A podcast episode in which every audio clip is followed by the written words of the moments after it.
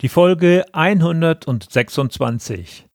Zusammenarbeit zwischen älteren und jüngeren Kollegen.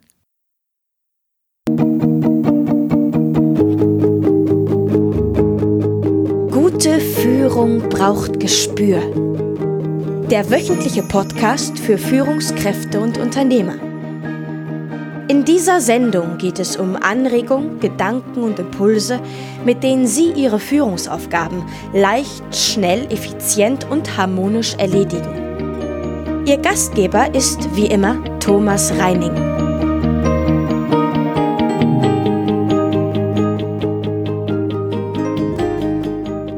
Wie können ältere und jüngere Kollegen gut zusammenarbeiten?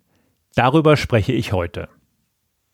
Als ich Anfang der 1980er Jahre in das Berufsleben einstieg und in einem großen deutschen, sehr patriarchalisch geführten Textileinzelhandelskonzern begann, galten dort etwas merkwürdig anmutende Regeln.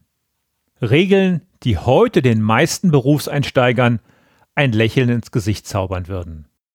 Als Nachwuchskraft musste man dort männlich und katholisch sein, durfte keinen Bart tragen, in den ersten Jahren sollte man kein Auto fahren und am allerbesten auch keine Freundin haben. Der gesamte Fokus sollte auf die Ausbildung und den Job gerichtet sein.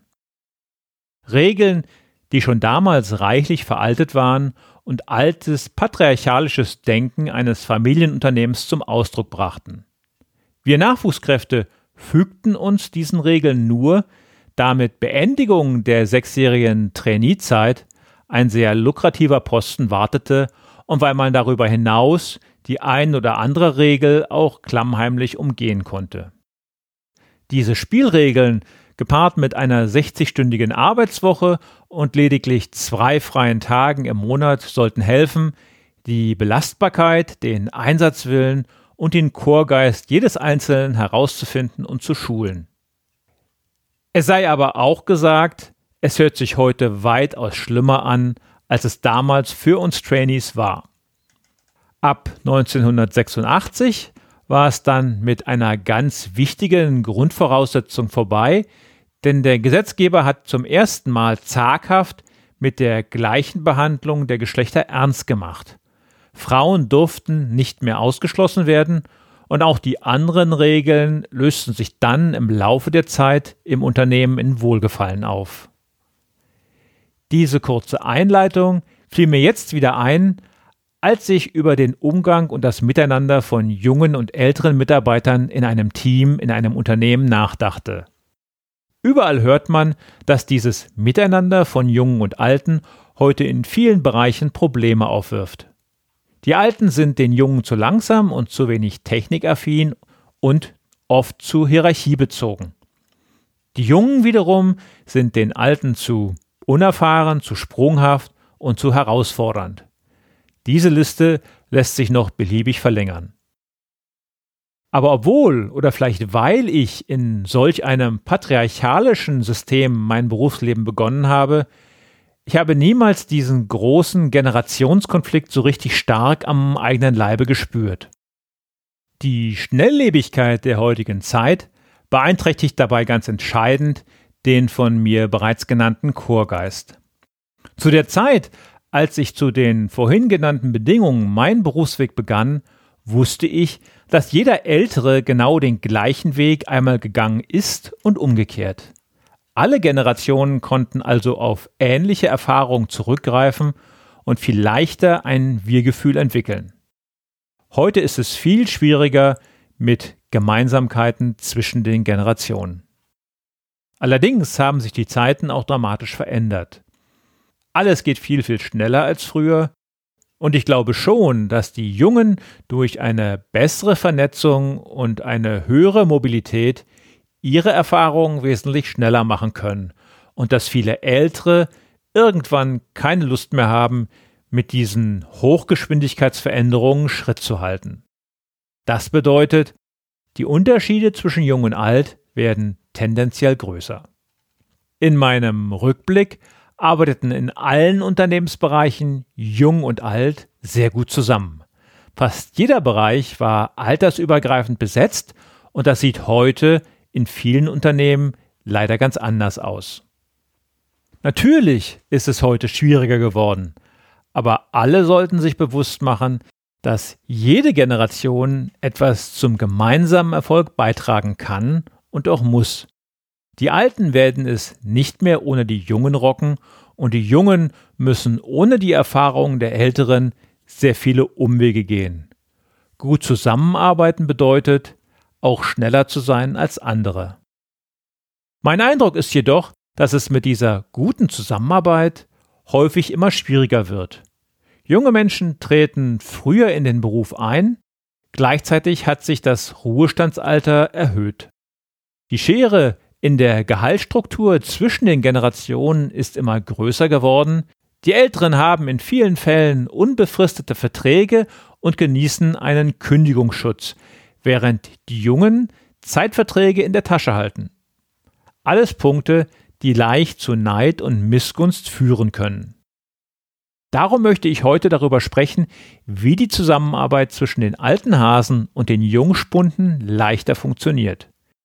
Die alten Hasen liefern in der Regel die Erfahrung und wichtige Qualifikationen, die jungen Wilden die Kreativität, den Mut, neue Wege zu gehen und Kenntnisse im Bereich neuer Techniken. Mit solch einem Rundumpaket haben gemischte Teams alle Voraussetzungen, deutlich innovativer unterwegs zu sein als ein Team mit einer homogenen Altersstruktur. Worauf sollten Sie achten, damit ein gemischtes Team erfolgreich sein kann? Als allererstes müssen die Teammitglieder lernen, eine gemeinsame Sprache zu sprechen. Gerade Hierarchiedenken steht dieser gemeinsamen Sprache oft im Wege. Die Älteren haben im Lauf der Jahre eine gewisse Seniorität erworben, die es vermeintlich zu verteidigen gilt. Und sie wünschen sich einen förmlicheren Arbeitsstil. Die jungen Wilden sind deutlich informeller unterwegs und weniger an Hierarchien interessiert. Unsere heutige, stärker ausgeprägte Multikulti-Gesellschaft mit der Nähe zum schnellen Du spielt da ebenfalls eine große Rolle. An dieser Stelle sollten beide Seiten voneinander lernen, aufeinander zugehen und Verständnis füreinander haben. Der zweite Punkt, die Älteren müssen bereit sein, aus der eigenen Komfortzone herauszutreten und nicht ständig versuchen, die neuen und frischen Ideen abzubügeln. Argumente wie, das haben wir schon vor 20 Jahren versucht und es hat nicht funktioniert, die helfen da in jedem Fall nicht weiter.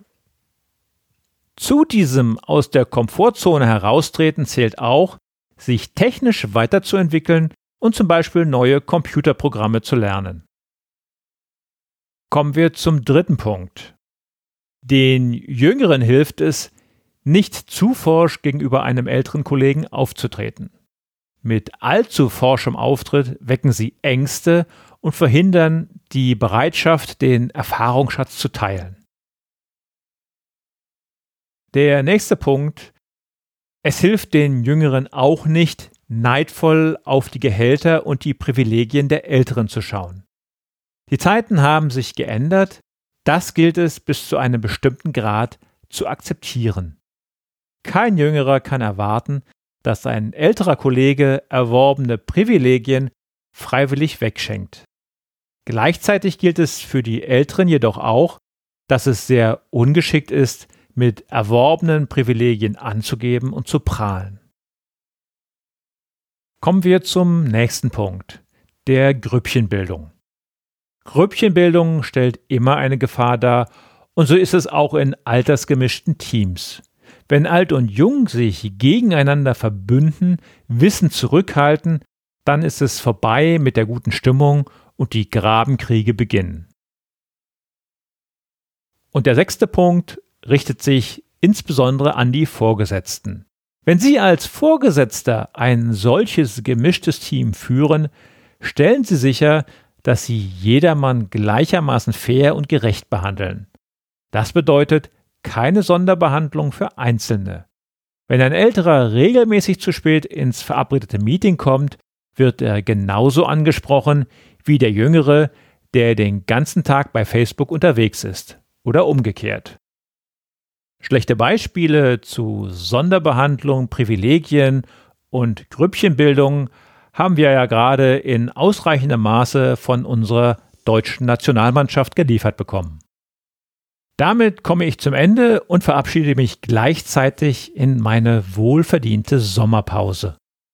Im September bin ich dann wieder wie gewohnt für Sie da. Halt, das stimmt nicht ganz. In der nächsten Woche gibt es noch eine Extra-Ausgabe. Ein kurzes Special mit Interaktivität.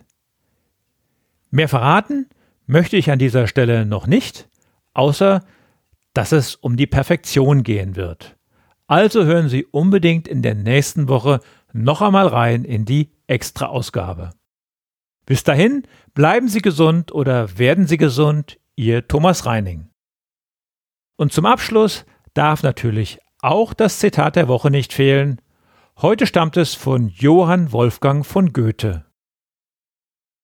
Niemand hört es gern, dass man ihn Greis nennt.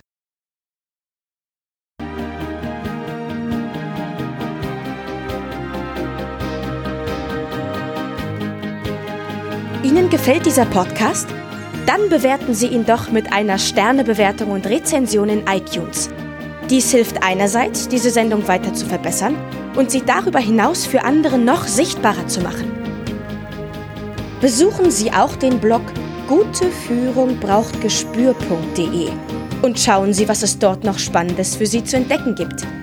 Denken Sie immer daran, Sharing ist Caring und teilen Sie den Link zu dieser Sendung mit anderen Interessierten. Das war die heutige Ausgabe von Gute Führung braucht Gespür. Vielen Dank fürs Zuhören und eine schöne Zeit für Sie.